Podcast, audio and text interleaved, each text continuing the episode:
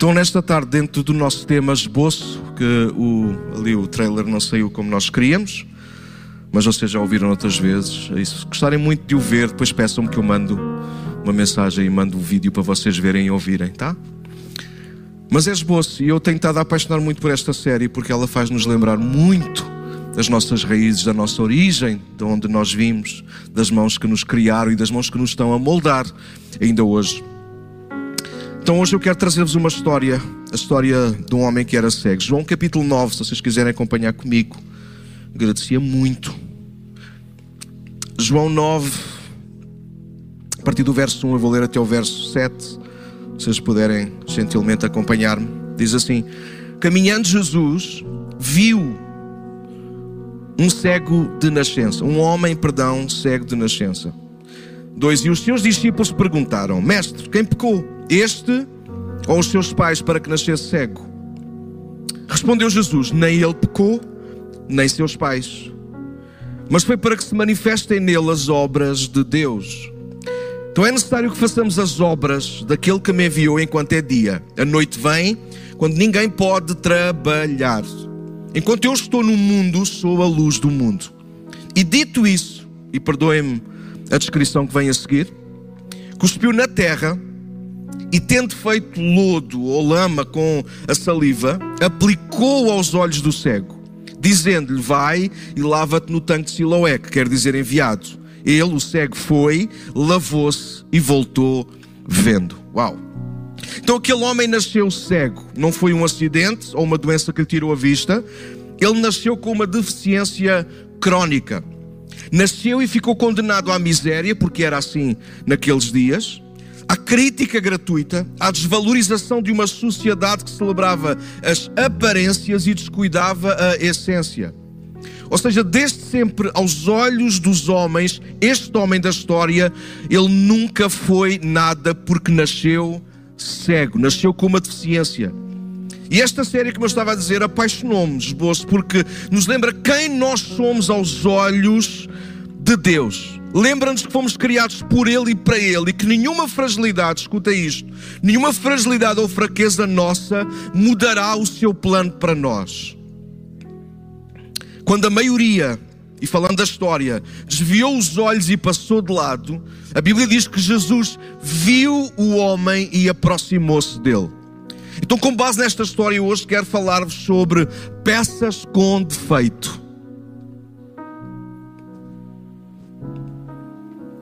Peças com defeito. Porque há peças que involuntariamente, por quem as produz, elas às vezes acabam por ser produzidas com algum defeito. Às vezes defeitos não a olho nu pelos outros que observam, mas mais não seja a quem a fabricou, a quem a criou. E às vezes há peças assim na nossa vida, às vezes há peças assim na nossa casa, até peças assim à venda, mais baratas, e alguns de nós compramos-las. Porque não importa o estado da peça, o que importa é o que ela representa para nós. Só que é isso, nós estamos a sorrir. Vocês já perceberam o cerne, não é? Muitos de nós, não todos nós, somos peças com defeito. A Bíblia diz que não há um justo, nem um sequer. Todos nós, de alguma forma, hoje precisamos nos rever na história deste homem. Uma peça com defeito. E talvez escrevi hoje somos mais parecidos com o homem cego desta história do que realmente achamos. Porque provavelmente há partes de nós que precisam de um toque, de um jeito, de um restauro. Talvez até haja partes de nós, escrevi eu, que precisam literalmente ser totalmente reconstruídas. Eu quero garantir-vos uma coisa: o nosso bom Deus, o nosso bom Pai, Ele ainda hoje trabalha em peças com defeitos e torna-as em peças gloriosas para a sua glória. E eu sei que alguns de nós somos bons exemplos disso. Então, na vida natural, é, aliás, na vida é natural haver desgaste, erosão, brechas ou mesmo partes partidas. Não deixamos de ser obras do Criador por causa disso, mas provavelmente perdemos o brilho, a cor, a importância, o valor, a utilidade. Só que às mãos de Deus tudo pode voltar ao lugar. Então toma nota desta frase porque ela vai surgir no final da nossa mensagem de novo. O que somos não muda quem Ele é. Se isto fizer sentido, tu podes dizer alguma coisa, sim? O que somos não muda quem Ele é. Mas quem Ele é pode mudar quem nós somos. Quem nós somos, no pior cenário que nós possamos trazer diante de Deus, quem nós somos jamais contaminará, corromperá quem Deus é. A nossa maldade jamais irá alterar a sua bondade. O pior de nós jamais irá fazer com que o coração bom de Deus mude. Pelo contrário, o coração bom de Deus, a sua bondade, eles podem mudar quem nós somos. As nossas trevas nunca apagarão a sua luz, mas a sua luz, em algum momento, pode trazer-nos de novo para a vida. Há peças com defeito. E peças com defeito, este é o primeiro ponto, para os tomam nota Peças com defeitos, elas ficam condicionadas. Uma fábrica, quando um, algum produto está a ser feito em série, que não é o nosso caso, quando algum produto está a ser feito em série, alguém que está lá só a controlar a qualidade do produto. E se alguma peça sai meio distorcida em relação às outras, elas são colocadas de parte, ficam condicionadas. Vamos ver se, se elas depois passam no teste seguinte. O texto começa por dizer que Jesus, toma nota disto, por favor, que é muito importante para nós enquanto igreja, porque nós somos uma igreja. O texto começa por dizer que Jesus viu, e há pouco eu voltei atrás porque eu me enganei sem querer. Jesus não viu um cego. A Bíblia diz que Jesus viu um homem. E João não escreve por acaso, João escreve, ele não sabe o que está a escrever. João podia ter escrito: Jesus viu um cego na ciência e o texto estava correto. A descrição estava certa. Só que Jesus não viu. João conhecia suficientemente bem o homem chamado Jesus para saber que Jesus não podia ter visto só um cego. Porque um cego toda a gente viu. Toda a gente viu o cego. E por ser cego é que aquele homem está condicionado. E à parte, nós já lá vamos. Só que Jesus, a Bíblia diz que Jesus viu um cego, um homem. E não apenas mais um cego. Infelizmente sabemos que as pessoas passam a ser vistas e tratadas pela sua condição e não pela sua humanidade. Na Bíblia, por exemplo, vejam se isto não é verdade. Pregadores estão aqui nesta sala, vejam se não é verdade e malta que ouve. Porque há uns que vêm, mas não ouvem, é brincar. Por exemplo, habituámos a tratar algumas pessoas pela condição passada e não pela condição que Cristo lhes concedeu. Por exemplo, vejam se isto não é verdade. Ainda hoje, ah, hoje vou pregar sobre a mulher do fluxo de sangue. Mas a senhora não foi curada. Só que nós continuamos a chamá-la por aquilo que ela foi, pelo defeito que algum dia ela teve.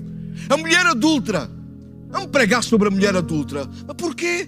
Ela teve um encontro com Cristo, provavelmente ela já não voltou a ser mais adulta. Só que para nós, nós colocamos um rótulo por causa do defeito que ela trazia e ela ficou a ser assim.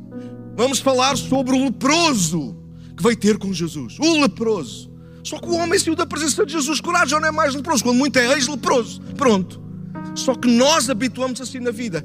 E assim nós estamos a dar exemplos da Bíblia que são pessoas que estão muito distantes de nós, no tempo, no espaço, tudo. Só que alguns de nós somos assim. Alguns de nós vemos-nos assim, alguns, alguns de nós somos vistos assim à lupa. Nós somos tratados não pela pessoa que somos, mas pelo defeito que nós temos. Por alguma coisa que fizemos, e isso nos condicionou. E condiciona-nos a nós mesmos. Condiciona-nos a algumas pessoas que estão à nossa volta porque olham para nós, não pela pessoa que nós somos ou pelo potencial que até podemos ter, mas olham para nós pela condição de alguma coisa que nós fizemos, que nós dissemos, ou do lugar onde nascemos, ou com a cor da pele que nós temos, ou da condição social que nós temos, e de repente nós ficamos condicionados e somos peças com defeito, condicionadas. E alguns de nós sabem bem do que eu estou a falar, porque alguns de nós até deixamos de sonhar projetar alguma coisa diferente, maior. Até acreditamos que Deus é bom e que Ele é um bom pai, só que Ele parece que é melhor pai para alguns do que para outros, porque alguns de nós parece que estamos condicionados com alguma situação da nossa vida. Só que eu hoje quero te lembrar mais uma vez isso: o nosso Cristo, o nosso bom Cristo, Ele está entre nós, e da mesma maneira que Ele viu aquele homem, não apenas um cego, Ele está-te a ver a ti também hoje. Não como um cego, não como alguém, uma obra. Sim, Ele sabe que tu és e que eu sou uma peça com defeito. Só que Ele não nos condiciona, porque no seu amor não há condições. Então, às vezes, somos tratados por essa parte, essa parte que nos condiciona, como se fosse só isso que nós somos. E alguns de nós vemos sempre pela mesma perspectiva da condição e limitamos os nossos passos, sonhos e projetos por causa disso. A história deste homem fala sobre isso. É alguém que está na beira do caminho a mendigar, porque essa era a sua condição. Ele estava condicionado ao seu defeito. Ele não podia ser ninguém, ele não podia sonhar com um emprego, ele não podia sonhar em comprar uma casa. Porque a sua condição dizia que ele não podia, ele era uma peça com defeito. E peças com defeito, infelizmente, elas tornam-se peças com defeito marginalizadas. E marginal significa alguém que fica literalmente à parte, que é posto à parte, que se põe à parte. E este homem, literalmente, a história fala sobre isso. Este homem condicionado acabou marginalizado, ou seja, colocado de parte. Reparem, a pergunta dos discípulos não surge à toa, acompanhem-me. Havia um dogma, ou seja, um pensamento fechado sobre este tipo de pessoas que nascia assim. Qual era? Uma, tipo uma crença estabelecida que era quando uma criança nascia com algum defeito crónico, por exemplo a cegueira, e irreversível, certamente era um castigo de Deus. Por isso a pergunta dos discípulos: quem pecou? Ele ou os pais? Como é que a criança pecou se ela nasceu cega? É que alguém peca no ventre da mãe. Ou então ela iria cometer um pecado tão grande que Deus já sabia e por isso já castigou desde o ventre. Bom, a pergunta parece-nos absurda, mas era assim que eles pensavam. Os, seguindo a história, eu não li todo o texto, mas acompanhem, confiem em mim, eles têm a Bíblia aberta. Os participantes da história, eles margin, margin, perdão, marginalizaram aquele homem, era tão colocado à margem. A partir do verso 8 até o 12, nós encontramos os vizinhos e os conhecidos daquele homem. E quando o homem é curado, então, ou seja, ele começa a ver, a, a, a discussão entre os vizinhos e conhecidos é: é o homem ou não é? É ele ou não é ele? E uns diziam com muita, muita força: É ele, sim, senhor. E outros diziam do outro lado: Não é, não, senhor. Não pode um homem. O outro que eu conheço era cego. É muito parecido. Porquê é que eu trago isto? Porque é, é, é, tão, é tão bizarro que nem sequer tinha, nem tinham noção da, das feições do homem. Eram vizinhos e conhecidos, mas não conheciam de lado nenhum. Pessoas marginalizadas são assim. As pessoas têm uma ideia sobre elas, mas não as conhecem de facto. Os religiosos, eles entram na história também a seguir. E eles nem sequer querem saber nem da condição passada, quem ele era, quem deixava de ser. Uma coisa é certa, se ele, ele foi curado, ele era cego, certeza. Ok, e foi curado, foi curado num sábado, isso é que nos interessa saber. É a história. Os pais do homem entram na história também. Se vocês lerem, é muito interessante. Vários figurantes, dá para fazer um filme. A seguir entram os pais, chamam os pais. Pais, venham cá. Este é o vosso filho, é o nosso filho. Ele era cego ou não era cego? Vinha com defeito ou não vinha com defeito? Vinha com defeito. Quando nós comprámos, vinha com defeito. Eu tenho duas filhas, eu sei o que isso é. Duas filhas. Vem com defeito, vem com defeito. Já nasceu, já nasceu assim. E eles confirmam. Só que os religiosos começam a apertar com os pais. Como assim? E quem o curou? Ah, isso a gente não sabe. Ele é maior de idade, pergunta-lhes a ele. O que é que os pais fizeram? Os pais puseram-se à parte. Uma outra forma de marginalizar pessoas. Eu ponho-me à parte do assunto. Eu não, tenho, não quero ter nada a ver com isso. Então eu estou a marginalizar a situação. Os religiosos voltam à carga. Eu sei que alguns estão aí a fazer escola, estão a seguir a história. Os religiosos voltam à carga, chamam o homem de novo. Quem é este homem? Este homem é um pecador, este homem não serve. O homem diz: Olha, se é pecador ou não, não sei. Uma coisa eu sei. Eu era uma peça com defeito. Eu era uma peça para ficar no canto do armazém arrumado. Eu era uma peça que não servia para pôr, para pôr na mesa de um rei. Eu não servia. Uma coisa eu sei, eu era cego, mas agora eu vejo. E deixa-me fechar a história. Nós vamos, vamos voltar aqui, estamos quase a terminar. Ouvi isso ouvidos, ouvi isso não é interessante. Sabes como é que termina a história? Houve muito poucas pessoas a quem Jesus se revela como Messias. A este homem foi uma desses privilegiados. A mulher samaritana foi uma outra dessas pessoas. Improvável. Uma pessoa improvável, este também. E deixa-me concluir a história dele, para depois voltarmos aqui aos meus apontamentos e nós concluirmos em, em grande esta, esta tarde. Ouvi isso, não é, não é lindo? Este homem era cego, foi desprezado, estava condicionado pela cegueira e foi marginalizado porque era cego. Ele agora é curado e continua condicionado, porque é curado num sábado, ninguém quer saber dele, continua marginalizado. Nem na sinagoga não podia entrar porque era cego. Agora que vê também o expulsaram. O texto vai dizer que o expulsaram da sinagoga. Qual é a razão? Porque foi curado. porque passou a ser um, um objeto de valor. Talvez não para os homens, mas para Deus, como sabemos isto, porque no final, depois de Cristo saber que ele foi expulso da sinagoga, Cristo vai se encontrar com ele e revela-se. Tu acreditas no Filho do Homem? Acredito, Senhor, onde é que Ele está? É Ele, este que fala contigo. E diz que Ele, o homem, o adorou. Somos peças com defeito, condicionadas, marginalizadas. E agora vê isto: que infelizmente condicionamos e marginalizamos outros. Quantos de nós já marginalizamos alguém na nossa mente por algo que não entendemos, não aceitamos ou não concordamos? E sobre nós próprios, quantas vezes nós nos marginalizamos a nós próprios? Quando nós nos sentamos à parte, em baixo, diariamente, porque acreditamos mais na condição que temos do que no poder e propósito de Deus. Talvez este homem não esperava já muito da vida. Ouviste com ouvidos ouvir, porque isso é para alguns de nós estamos nesta sala. Talvez este homem já não esperava muito da vida, mas Deus ainda tinha muito para lhe dar. É isto que Jesus vai dizer através do, na conversa com os discípulos, não é? Ele diz: Olha, quem pecou? Os pais ou ele? Olha, nem um nem outro. Bom, qualquer um deles já pecou, entendam isso. Mas em relação à cegueira, nem um nem outro. A causa não é essa, é isso que Jesus está a dizer. Só que ele nasce assim, para que seja feitas nele, e agora toma nota, porque isto vamos entrar já a seguir no último ponto, para que seja feita nele as obras, as obras de Deus. E este é o meu último ponto. É que quando nós conhecemos Cristo, nós temos que perceber que Cristo ele é a peça sem defeito que assumiu os nossos defeitos, as nossas condições e pecados na cruz, e por causa disso ele tornou-se o restaurador das peças com defeito. Cristo é o restaurador das peças com defeito. Olha o que diz Atos 10, 38. Diz que Deus o Pai, Deus o Pai, ungiu Jesus com o Espírito Santo e com poder, de forma a que andou por toda a parte fazendo o bem, curando a todos os oprimidos do diabo, porque Deus era com ele. Agora eu vou-te explicar porque é que eu trago este texto. Porque Jesus também foi condicionado e marginalizado no seu tempo. Foi condicionado e marginalizado pelos religiosos. Foi condicionado e marginalizado na sua própria terra em Nazaré. Foi condicionado e marginalizado pelos seus irmãos na sua própria casa, que não criam nele e estavam a tentar provocá-lo a fazer alguma coisa errada. Cristo foi condicionado e marginalizado. Ele nasceu numa estrebaria, mas olha isto. ele não se sentiu diminuído por causa disso. Foi tratado como bastardo, mas não sentiu vergonha. Ele foi traído, negado e abandonado pelos seus amigos, mas isso não fez dele um homem revoltado. Cristo tinha tudo para ser considerado uma peça com defeito, para ser colocada de lado. Só que Deus, o Pai, fez dele o Senhor e Cristo. Fez dele não uma pedra defeituosa para pôr num canto qualquer, fez dele simplesmente a pedra angular onde a nossa vida hoje, se nós quisermos, pode ser edificada para todo o sempre.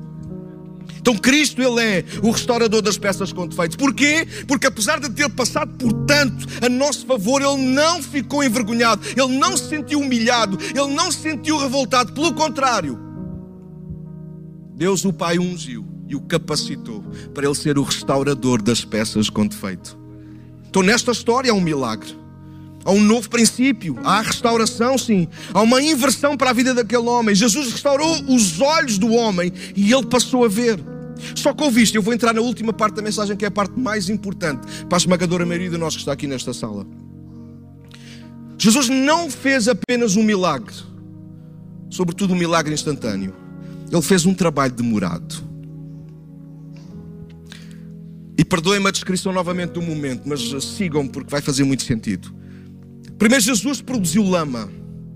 Ele cuspiu na terra e com as suas próprias mãos a amassou até ter a textura e a maleabilidade certa. Depois, com as suas próprias mãos, colocou o barro nos olhos do homem. Pediu que este se fosse lavar ao tanque, e quando ele voltou, diz que ele voltou a, a ver. Ou seja, Jesus não precisava de fazer tudo aquilo para dar vista ao homem. Bastava uma palavra, um sopro, um toque, um pensamento. Afinal de contas, Jesus é Deus. Só que Jesus não quer fazer apenas um milagre, Ele deseja fazer uma obra. O artesão da nossa alma, ele não veio apenas para fazer milagres. Sim, quando é pão e peixe, um abrir e fechar de olhos isso aparece. Quando é transformar água em vinho, num momento isso acontece. Mas quando se trata de mudar a vida de alguém, Jesus gosta de fazer uma obra demorada. Porque qualquer artista sabe Para que haja uma obra gloriosa é preciso tempo. É preciso tempo para trabalhar, para moldar, para amassar, para corrigir, para voltar atrás, para. E é isso que Cristo está a fazer na nossa vida ainda hoje. E é isso que Ele faz com peças com defeito. Ele não desiste delas, mas trabalha gentilmente, ouviste, com as suas próprias mãos. E eu não sei se tu notaste no momento, mas o momento de João 9 é voltar a Gênesis. O momento em que Deus, Gênesis 2,7 diz que Deus formou o homem do pó da terra. Consegues imaginar o Deus criador de todas as coisas, que ao som da sua palavra tudo apareceu. Mas quando ele criou o homem, ele não fez, ele não disse uma palavra. Ele conversou com a Trindade e disse: Façamos o homem. E o que é que ele fez? Deus arregaçou as mangas e colocou a sua mão na terra, no barro. Sujou as suas próprias mãos para formar o homem. E isto é o momento que nós encontramos em João 9. Quando Jesus olha para aquele homem, há duas palavras que ele repete, e elas são para nós hoje. Estamos a falar de esboço, de trabalho, do artesão, do artista. Ele repete a palavra obra. E a obra lá no original tem que ver com isso com trabalho, com realização, com empreendimento. A palavra em oposição a não ter trabalho. Ou seja, quando Cristo vê aquele homem, ele pode fazer um milagre instantâneo. Mas ele responde aos, aos, discípulos o que não. Não vou fazer um milagre instantâneo. Vou fazer um trabalho. Eu vou fazer um trabalho. Eu vou pôr as minhas mãos no barro outra vez. E sim, Jesus não está a corrigir alguma coisa que fez de errado. Porque na vida, às vezes, nós passamos por dificuldades, por situações adversas pessoais, familiares, sociais, emocionais, psicológicas. E não, Deus não é o causador do mal. Sim, Deus por vezes permite, não para nos humilhar, mas para poder trabalhar em nós, a nosso favor. Ele diz isso acerca deste homem. Ele não nasceu assim por causa do pecado, ele nasceu assim para que se façam nele as obras de Deus. E a seguir ele repete: Importa fazer as obras daquele que me enviou enquanto é dia, porque a noite vem e a palavra está lá outra vez. Quando ninguém pode. Do que é que Cristo está a falar? Do trabalho que Ele veio fazer na nossa vida. Sim, Ele conhece os nossos defeitos. Ele conhece as nossas falhas, as nossas faltas. Só que as suas mãos ainda estão prontas para se estenderem sobre nós e, ouviste, e se sujarem no nosso barro para dar um futuro glorioso. Há defeitos na nossa alma, muito profundos, muito emaranhados, que estão localizados, por exemplo, num sítio, mas que podem afetar outros lugares de nós. Estou a concluir isto: tirar nós da alma e reconstruir peças com defeito leva tempo e dá trabalho. Jesus volta a colocar as mãos no barro, como fez lá em Gênesis. Ele não precisa, mas ele quer fazer daquele vaso quebrado um vaso novo. E ainda hoje, Jesus continua a fazer o mesmo entre nós, a restaurar vasos quebrados, inutilizados, desvalorizados, condicionados, marginalizados e a torná-los obras-primas para a glória do Pai. Ouviste os nossos defeitos, toma nota disto para a tua vida. Os nossos defeitos não anulam quem somos aos olhos de Deus. Sim, os nossos pecados separam-nos de Deus, mas o que Ele pensa sobre nós não muda. Deus continua a amar-nos, continua a olhar para nós. Nós temos os nossos pecados, os nossos erros, as nossas limitações, as nossas condições eh, estranhas e longe dele, mas Deus continua a amar-nos. Alguns de vocês têm uma história provavelmente parecida com a minha. Eu nasci bem, eu nasci, como se costuma dizer, nos bancos da igreja, não, porque não era maternidade. Mas infelizmente eu nunca aprendi, aprendi pouco de Deus, culpa minha. Na adolescência eu fugi da casa de Deus, achando que podia viver a minha vida, até que voltei. E quando eu voltei eu percebi isso. Deus nunca me deixou de amar. Deus nunca deixou de me ver de outra forma. Mesmo quando eu estava sujo, na beira do caminho, a cheirar mal, Deus continuou a olhar para mim com o mesmo olhar. Quando eu lhe dei a oportunidade e assumi que eu era uma peça com defeito, por causa das minhas escolhas, Ele pegou em mim e fez de mim um vaso completamente novo. E se Ele fez isso comigo, se Ele fez isso comigo, Ele pode fazer com qualquer um de nós que está aqui. Porque qualquer um de vocês é sempre melhor do que eu aos olhos de Deus. Então não importa como é que tu nasceste, em que cidade tu nasceste, em que família tu nasceste, qual o nome do teu defeito, eu quero te dizer uma coisa: nas mãos do nosso artista com letra maiúscula, ele pode fazer uma obra completamente nova. Ele hoje pode colocar barro de novo. Pastor, mas isso vai, vai, vai, vai me expor, vai me sujar. Sim, mas o mesmo Deus que te suja é o mesmo Deus que te manda limpar. E o que é que importa hoje? Sujar-te, lavares-te ou saís daqui como um vaso completamente novo? O que é que importa mesmo? Saís daqui na mesma condição, uma peça defeituosa, disfarçada, aparentemente limpa, aparentemente sem nada, mas olha, tu sabes que tu tens um defeito, tu sabes que há qualquer coisa na tua alma que precisa de um toque de Deus, do milagre de Deus. Tu sabes isso. Tu podes sair daqui como se nada fosse. Só que vais continuar a ser isso mesmo, uma peça com defeito. Uma peça com defeito condicionado, uma peça com defeito marginalizada. Só Cristo ou em Cristo, Ele quer fazer de ti uma peça com defeito completamente nova, reconstruída, trabalhada. Deixa-me concluir. Naquele momento, lá com aquele homem, estranho e desnecessário, talvez aos olhos de todos, até para nós, para que cuspir no chão? Para fazer... Porque, não te esqueças disso. Porquê é que Jesus cuspiu no chão? Esta é a resposta. Resposta teologicamente certa. Estou a brincar, tá? Porquê é que Jesus cuspiu? Porque ele estava a fazer um trabalho. Porque ele estava a fazer um trabalho. Eu não sei se já entraste em algum ateliê ou em alguma oficina onde se trabalham telas, onde se trabalha barro. Vai, vai acontecer muita coisa que tu não vais perceber porque é que o artista está a fazer o que está a fazer.